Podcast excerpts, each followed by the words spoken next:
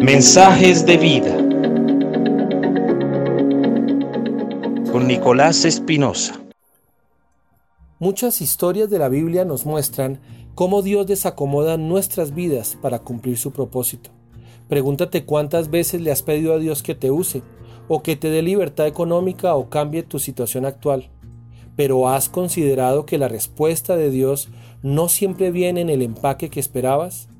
Ahora pregúntate cómo Dios respondió al clamor del pueblo de Israel para que los liberara de Egipto.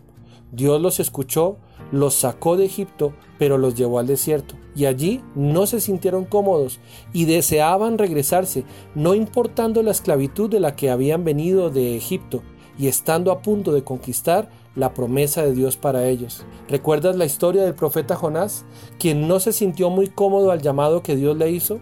Él optó por huir, porque no le parecía la forma en que Dios hacía sus cosas. Pero el huir llegó a afectar su propia vida y la de la gente que le rodeaba. Jonás no esperaba que su propio llamado incluía momentos en su vida que habrían ciertas cosas en las que Dios le incomodaría y en las que él no siempre estaría de acuerdo con Dios, en las que no serían al estilo de él, sino en la forma en que Dios quiere. Y es que el temor, la vergüenza, lo desconocido o simplemente lo que no nos parece nuestro estilo muchas veces nos paraliza a tal punto que queremos simplemente hacer todo lo contrario a donde Dios nos quiere llevar o lo que Dios quiere que nosotros hagamos. Sin embargo, hoy contamos con una promesa donde sabemos que Dios obrará en toda situación para el bien de los que lo aman, los que han sido llamados por Dios de acuerdo a su propósito. Recuerda la historia del profeta Elías. Por su propia oración, él vivió un tiempo de sequía con todo su pueblo, pero después experimentó cómo Dios mismo le sustentó y después lo llevaría a una experiencia poderosa para liberar de la idolatría al pueblo de Israel.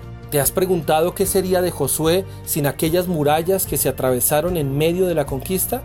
A través de las murallas fue que causó temor a los enemigos. David sin Goliat no hubiera tenido el momento en que Dios lo levantaría para su futuro reinado. Daniel sin estar deportado no hubiera impactado al rey más poderoso de la tierra en ese momento.